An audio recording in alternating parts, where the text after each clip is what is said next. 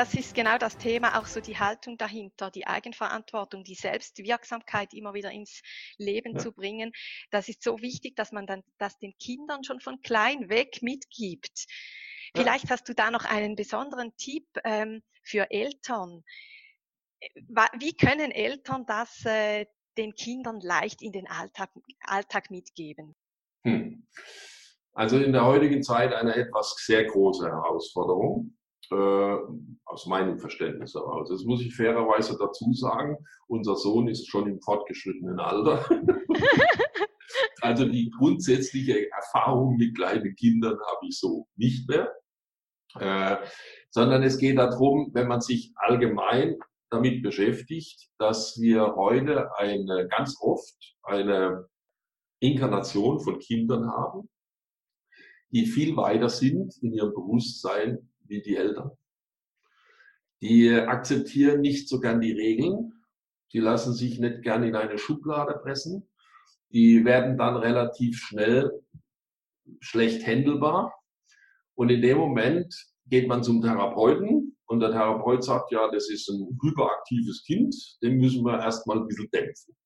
Und dann werden Medikamente ins Spiel gebracht. Und das ist das Schlechteste, was man machen kann. Kinder, die nicht in ein Schema zu pressen sind, die schwer handelbar sind, haben andere Bedürfnisse. So, und jetzt sind wir als Eltern oder aus der Gesellschaft heraus in der Regel überhaupt nicht darauf vorbereitet, auf solche Kinder. Mhm. Das heißt also, die Eltern sind überfordert, das Umfeld ist überfordert äh, und man findet keine Lösung, weil man überhaupt nicht klarkommt mit dem, was für die Kinder wichtig ist.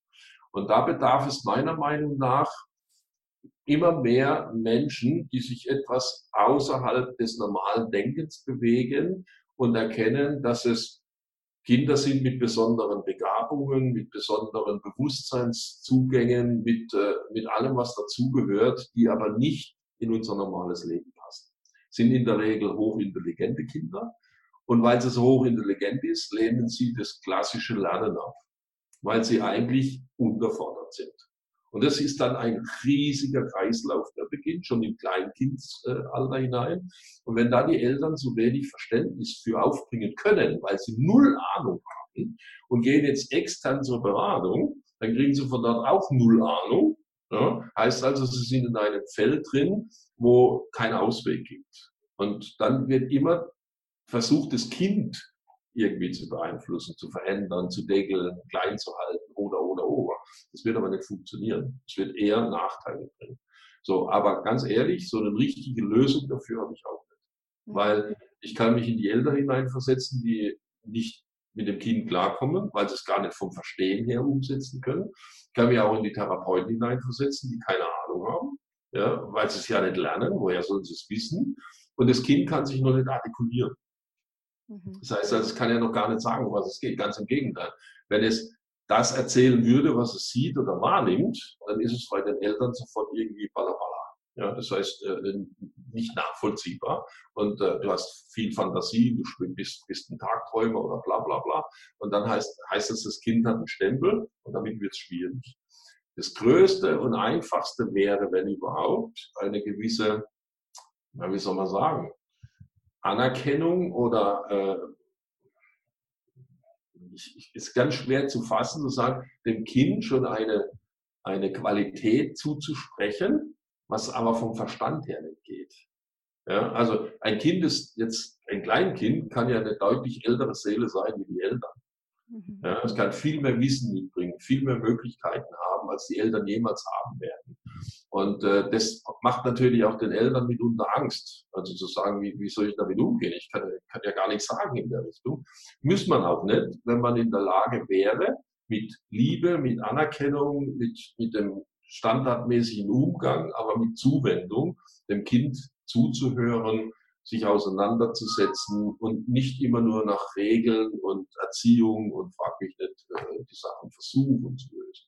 Ja, das wird scheitern. Das, und das Kind in eine Schublade zu, zu drängen, in einen Raum, in den es nicht reinpasst. Ja.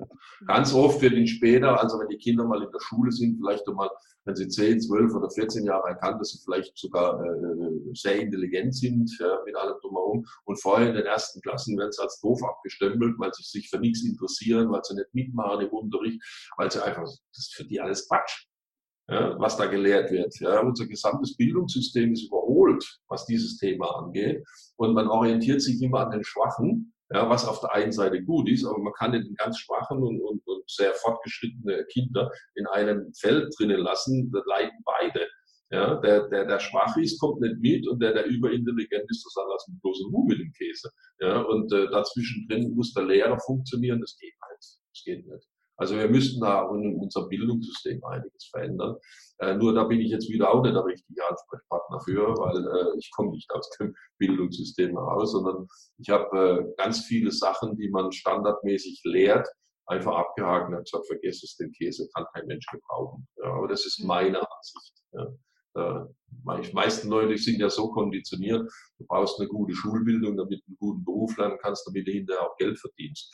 Und hier werden Dinge miteinander verknüpft, die überhaupt nichts miteinander zu tun haben. Die Kinder, die kommen mit einem Zugang zu Wissensfeldern, um das nochmal aufzugreifen, da träumen wir Erwachsene davon. Die müssen nichts lernen oder nicht das Standardmäßige lernen. Äh, die werden dann erkennen, wie, was sie vielleicht brauchen, um im Alltag zu bestehen, wenn sie gewisse Reife haben.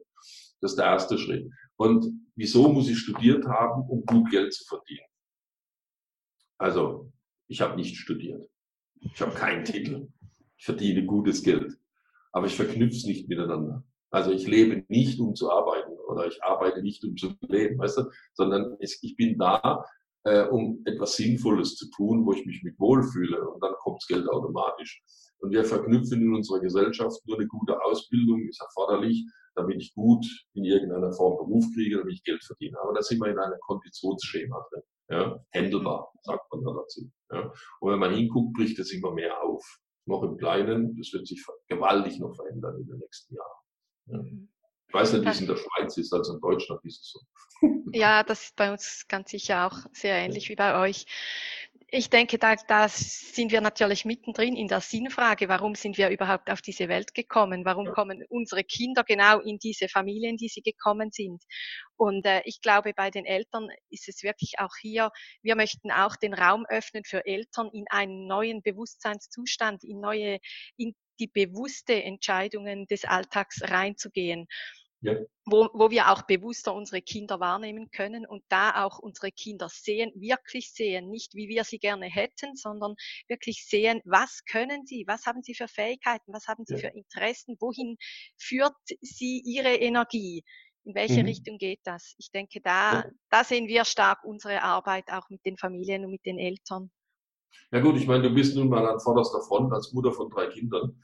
Ja, insoweit erlebst du das tagtäglich. Äh, das, das eine Kind hat mehr da, äh, äh, Spielvarianten, das andere mehr da. Es sind nie über einen Kamm zu scheren, sondern es sind alle Individuen ja, mit all ihren Grenzen, Fähigkeiten, Talenten, wie man sie nehmen will, ja, und da jetzt individuell das auch herauszuarbeiten, das ist die Herausforderung. Das gilt aber dann in jeder Familie. Ja. Mhm. Und, äh, und da gehört natürlich auch ein gewisses eine gewisse Reife der Eltern dazu. So, und es gab es noch nie, es wird es auch in Zukunft nie geben, dass man Eltern mehr oder weniger vorbereitet und schult auf das, was sie auf sie zukommt. Das wäre sehr sinnvoll, wenn, das, weil, wenn, wenn man das machen könnte, genau. Ja, also es liegt auch das liegt bei uns selbst, uns damit auseinanderzusetzen und ja. so hinzuschauen auch. Ich mache mal ein ganz anderes Beispiel, um das Thema Kind und äh, Umfeld nochmal von der anderen Seite zu beleuchten, weil das den meisten überhaupt nicht klar ist. Kinder sind von Natur aus höher schwingend wie Erwachsene, weil sie noch nicht im Kopf sind. Höher schwingend heißt, wenn ich das Grundgesetz wieder anlege, höhere Schwingungen transformieren niedrigere Schwingungen oder verdichtetere Schwingungen, dann sind überall da, wo Kinder sind, höhere Schwingungen im Spiel, das heißt Transformationsprozesse. Diese Transformationsprozesse im Alltag bedeuten, dass äh, Eltern durch ihre Kinder lernen dürfen, wieder spielerisch zu werden, die Sachen locker zu nehmen äh, und sich nicht in der Ernsthaftigkeit des Alltags zu verlieren.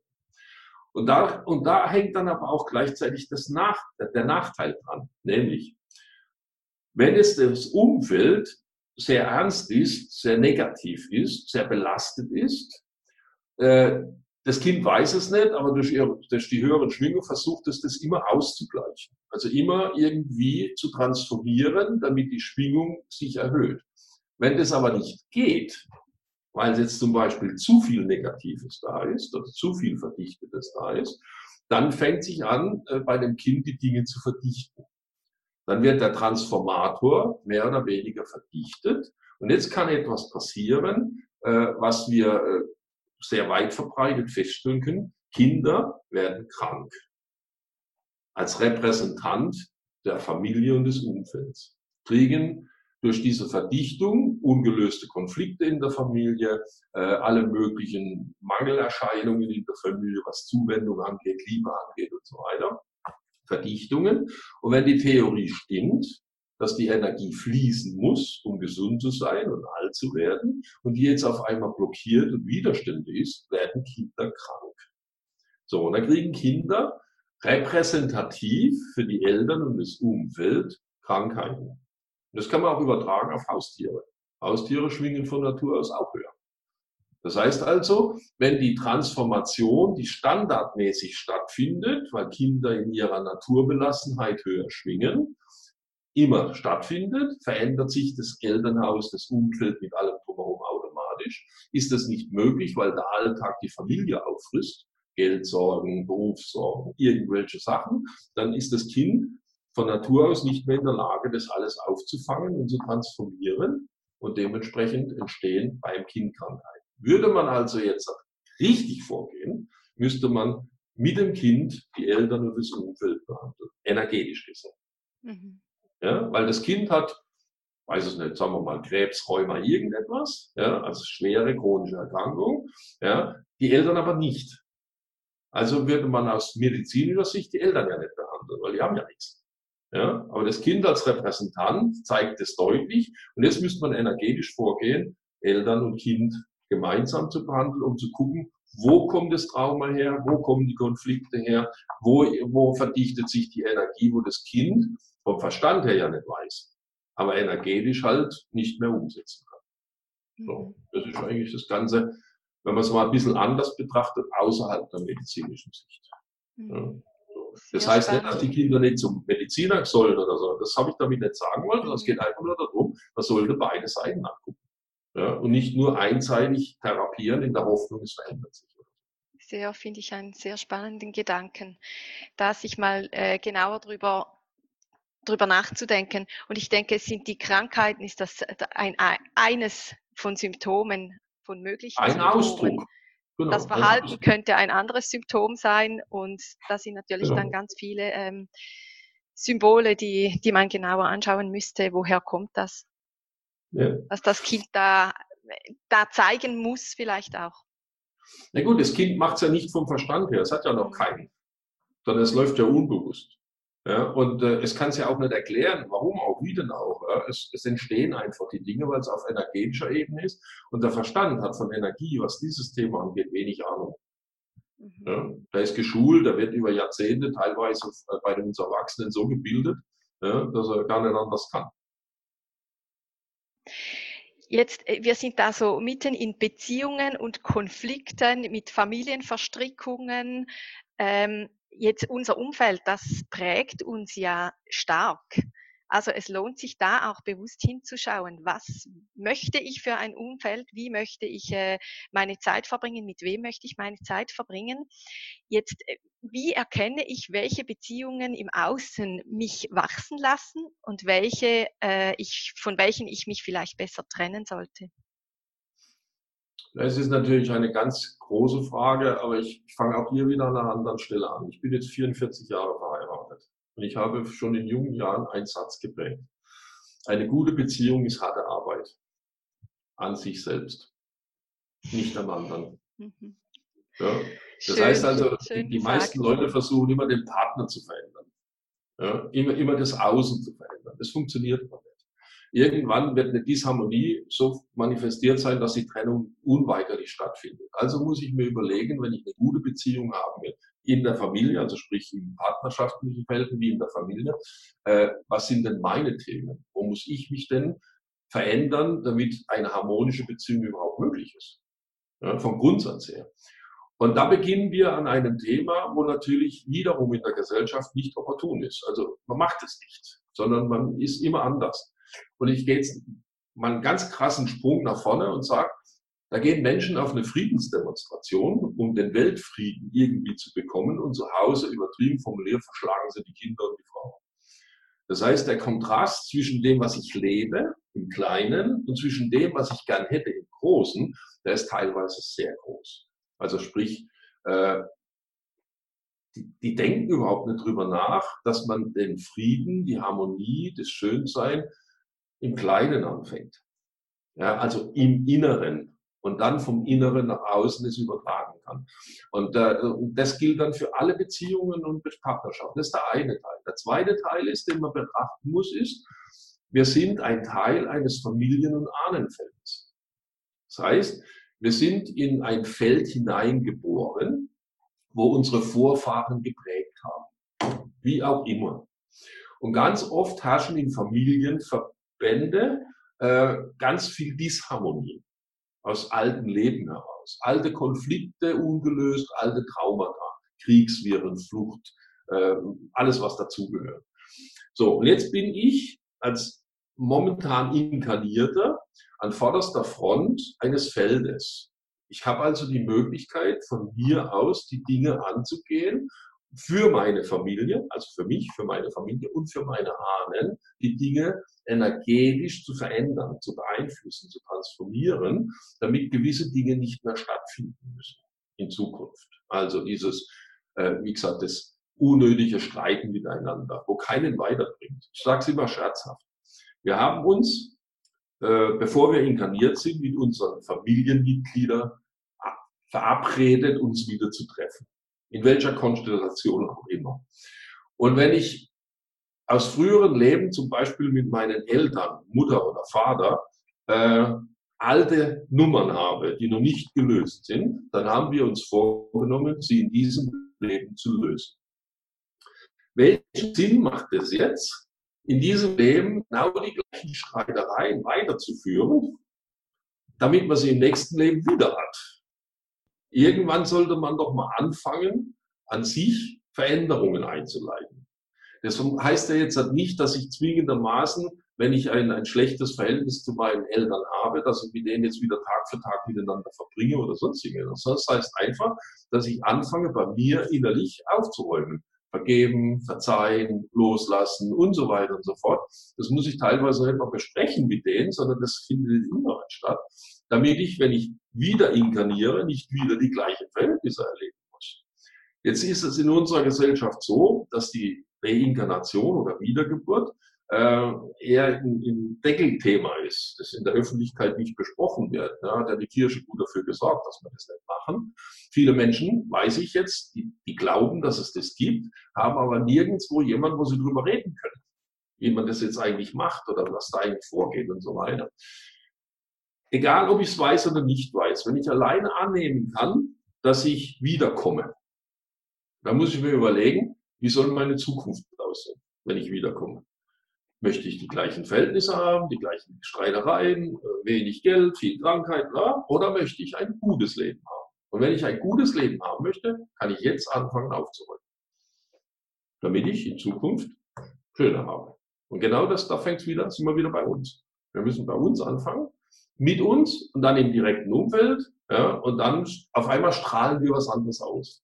Auf einmal verändert sich unsere Umwelt. Wir werden mit Disharmonie nicht mehr konfrontiert oder deutlich weniger. Ja, es verändert sich etwas. Das wird nicht über Nacht geschehen. Das ist ein Prozess, ein Bewusstseinswerdungsprozess. Aber den kann jeder gehen. Aber er muss wollen. Das kann ich niemand aufdrücken. Ich kann nicht sagen, du pass auf, du musst ab morgen bewusst sein. genau, genau. Es ist auch hier ja. die Eigenaktivität ist gefragt. So ist es. Wie immer. Also mal anders hinschauen, zu sagen, will ich denn das wiedererleben, was ich hier habe? Es ist nicht Willkür. Es ist erschaffen. Ich bin ein Vertreter der Theorie, dass wir uns unsere Welt, unsere Umwelt selbst erschaffen oder unsere Realität selbst erschaffen. Und wenn wir die Prozesse, die sich da hinten ergeben, genauer anschauen, dann bilden wir die Grundlage dafür, was wir erleben. Wir haben nur ein Problem. Wenn ich heute was erlebe, kann ich vor 30 Jahren die Ursache gesetzt haben. Mein Verstand weiß das aber nicht mehr. Der hat es schon lange vergessen. Und jetzt auf einmal kommt eine Nummer hoch und sagt, hä, wieso da das? Also geht es immer wieder darum zu sagen, ich fange mal an aufzuräumen, mich zu verändern, ja, anders hinzuschauen, den Menschen mit mehr Respekt, Anerkennung, äh, äh, ja, Achtsamkeit entgegenzugehen, damit ich schon einmal von hier aus nichts mehr in die Richtung ausstrahle. Ja, und äh, ich finde es sehr spannend, ja, wenn jemand für sich Änderungen haben möchte, hat er alle Möglichkeiten der Welt. Er kann nämlich jeden Moment aufs Neue anfangen. Er muss nicht abwarten bis morgen oder in einem Jahr oder drei Kurse besuchen oder eine Schulung machen oder irgendetwas. Er kann jetzt einen Entschluss fassen, ich verändere mich. Punkt. Und dann anzufangen, die Menschen anders anzuschauen, sich mit sich mehr ein bisschen zu beschäftigen, die Familie, die Kinder mal mit einem anderen Blickwinkel zu sehen und nicht immer unter der äh, Scheuklappentechnologie, die wir aufgesetzt bekommen haben. Und auf einmal verändert sich. Schritt für Schritt, im Kleinen und im Großen im Kleinen in den Alltag bringen. Ja, ja, das ist das Wichtigste überhaupt. Ja. Genau. Das ist mega, mega spannend. Äh, mega spannend, was du uns da alles äh, sagst. Du öffnest da riesengroße Türen. Wir haben jetzt natürlich viele Themen nur so äh, angeschnitten nur und einen Einblick gegeben. Das ist klar, das sind riesengroße äh, Felder, die uns da bevorstehen. Aber ich finde es extrem spannend, was du uns da ähm, wieder neu äh, an, an neuen Gedanken und Inputs auch ähm, mitgegeben hast. Und ich merke auch, ich äh, setze mich ja jetzt schon jahrelang mit diesen Thematiken auseinander, aber es steht nicht immer alles zur gleichen Zeit äh, in erster Priorität. Und das ist sehr spannend. Äh, ja. Jedes Mal in Gesprächen über solche Themen kommt, bekommt man für sich selber so wie eine Aufgabe oder ich sehe dann so eine Fragestellung, die sich bei mir in den Raum wirft, wo ich merke, ah wow, vielleicht ist es jetzt genau Zeit, diesen Punkt anzuschauen, der vor einem mhm. Jahr oder vor einem halben Jahr für mich gar noch nicht wichtig war. Ja. Deshalb äh, einmal vielen Dank für das, für das Türöffnen. Jetzt möchte ich gern noch äh, in eine kurze Frage- und Antwortrunde zum Abschluss kommen. Und zwar so ganz konkret auch bei dir. Wie holst du genau diese Gewohnheiten, diese äh, kleinen konkreten Dinge in deinen Alltag? Wie, was pflegst du, um gesund zu bleiben? Wie machst du das? Na gut, da ich ja jetzt über das Gesundheitsthema überhaupt den Einstieg gefunden habe, steht für mich Gesundheit sehr stark im Mittelpunkt. Ähm, das heißt also, ich sorge, ich bin ein Typ, ich ähm, regeneriere gut in der Entspannung.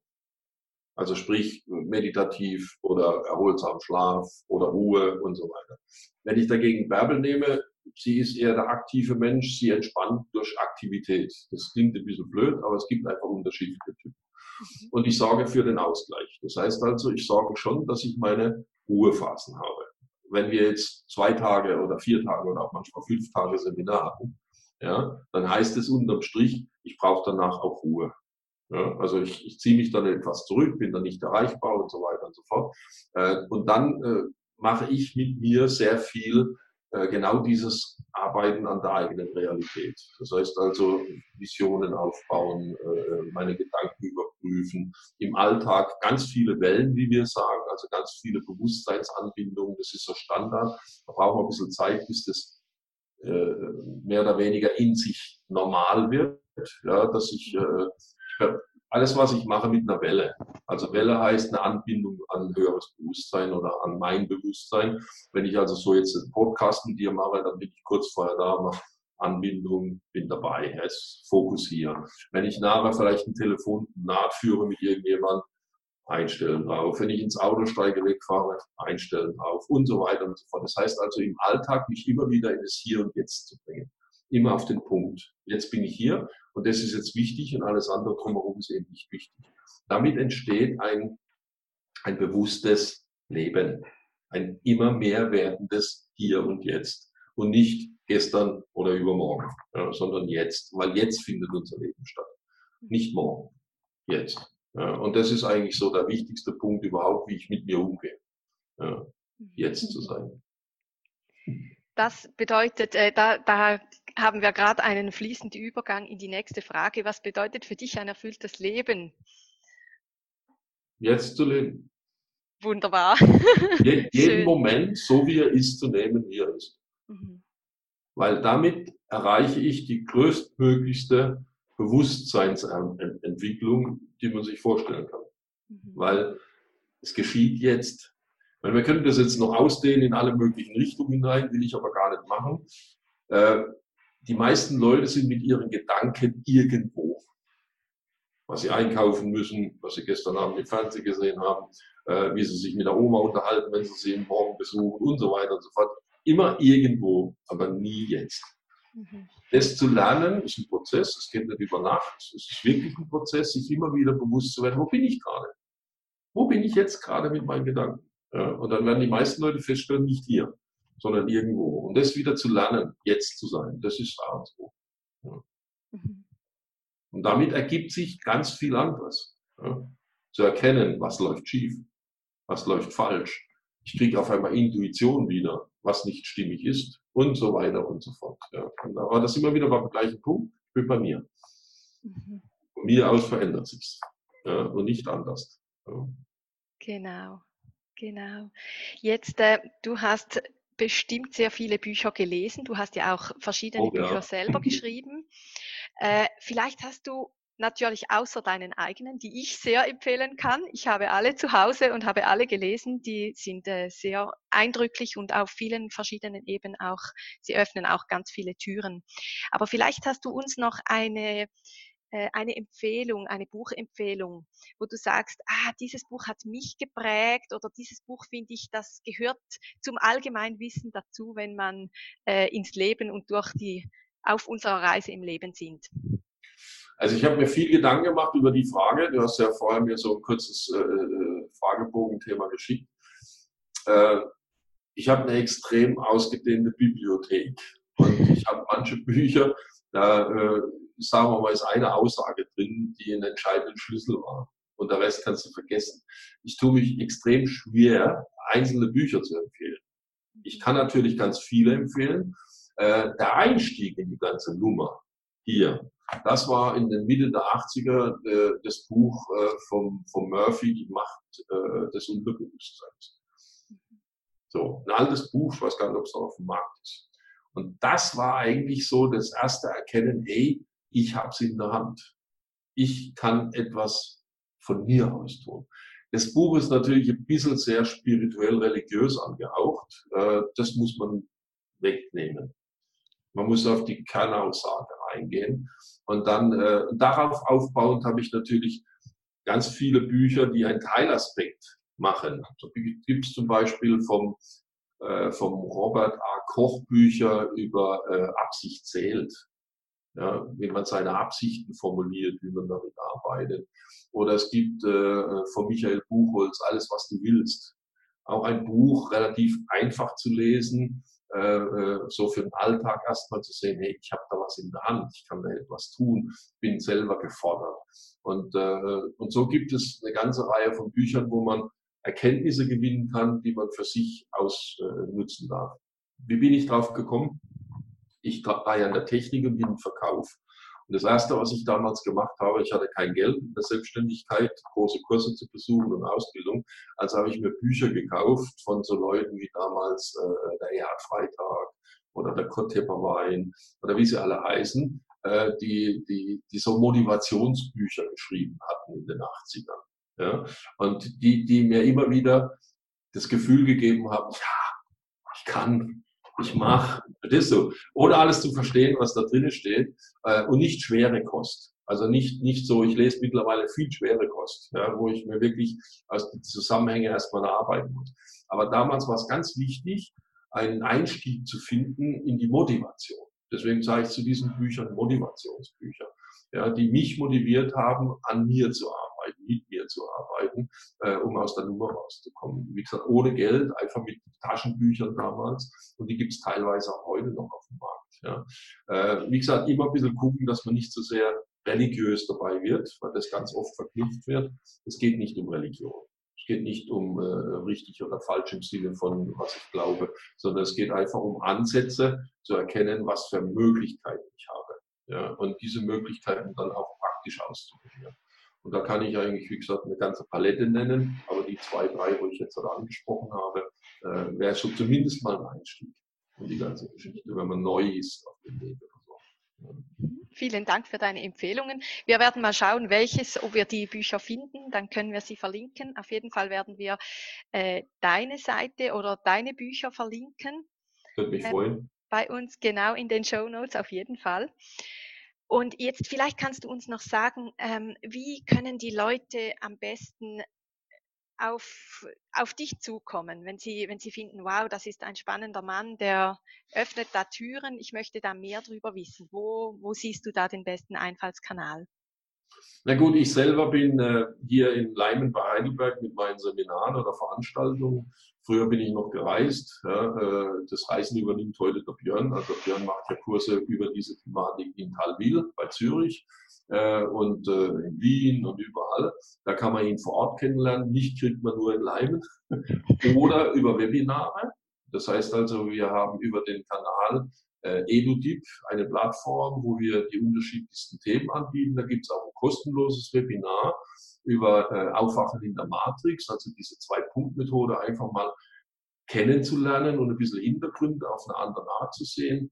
Äh, der Kanal heißt ähm, äh, also www.hedemine-institut.edudip.com. Und dann findet man eine Liste unterschiedlicher Webinare. Äh, da kann man auch aus der Entfernung gut äh, dran teilnehmen. Oder dann halt, wie gesagt, vor Ort in den Veranstaltungen. Wir haben Behandlung oder Anwendungstage, das nennt sich Lebensthematag. Oder dann die Seminare oder kostenlose Erlebnisabende. Also man hat ein breites Spektrum mit allem. Mhm. Internet findet man auch mit ganz vielen Interviews irgendwo oder sowas. Ja. Genau, wenn man dich googelt, da kommt eine ganze Litanei, was man da alles findet ja. von dir. Von dem her. Und natürlich auch auf, eure Web, auf eurer Webseite. Ja. Ja. Genau. So, und jetzt als allerletzte Frage für unsere zukünftige Gesellschaft. Was wünschst du dir? Mehr Respekt, mehr gegenseitige Anerkennung.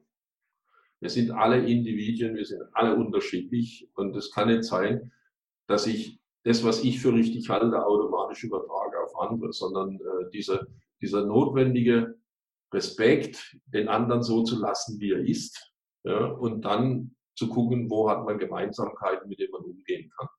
Und nicht äh, diese Intoleranz. Ich, es gibt so einen schönen Ausdruck, ich weiß gar nicht, von wem der ist. Tolerant sein bedeutet nicht, die Intoleranz anderer zu tolerieren. Das heißt, ich muss mir nicht alles gefallen lassen, weil die anderen intolerant sind. Aber es sollte doch von mir ausgehen, mal jeden anderen stehen, zu lassen, stehen lassen, wo er ist. Ja, und dann zu gucken. Ja, und nicht immer in die Bewertung zu gehen, gut, schlecht oder sonst irgendwas. Und das, wenn ich das anfange umzusetzen, dann wird sich unsere Welt verändern. Wenn es jeder ja, wir versuchen immer den anderen so, zu haben, so machen zu wollen, wie wir ihn haben wollen. Das wird nicht funktionieren. Im Berufsleben nicht, in der Beziehung nicht, im Alltag nicht. Ja. Und wenn ich mit jemandem nicht klarkomme, dann lasse ich es bleiben. Sprich, dann habe ich halt keine Kommunikation oder keinen Austausch, weil dann er ein anderes Leben hat. Das war ein wunder, wunderschönes Schlusswort, Günther. Also vielen herzlichen Dank, dass wir uns treffen konnten von Heidelberg in die Schweiz, so auf die Schnelle und ganz unkompliziert. Äh, ich habe es sehr genossen. Meine Gedanken haben sich wieder zu drehen begonnen und mir wieder neue, äh, wirklich neue Gedanken auch. Du hast mir neue Gedanken gebracht. Vielen herzlichen Dank und ich denke auch unsere Hörerinnen und Hörer haben da sicher einiges für ihr Leben mitnehmen können oder mindestens äh, Gedankeninputs und Türöffner von dir äh, bekommen. Vielen lieben Dank, Günther, dir, dass du dabei warst. Ich bedanke mich auch, dass ich mich mal so ausdehnen durfte. Hab eine gute Zeit und viel Erfolg. Wundervoll. Vielen Dank. Tschüss, Günther. Tschüss. Ade. Ich hoffe, dass dir diese Folge gefallen hat. Und wenn dir nur ein Mensch einfällt, der von diesen Inhalten genauso profitieren könnte wie du, dann hinterlass bitte bei iTunes eine Bewertung. Damit können auch andere Menschen diesen Podcast einfach und schnell finden.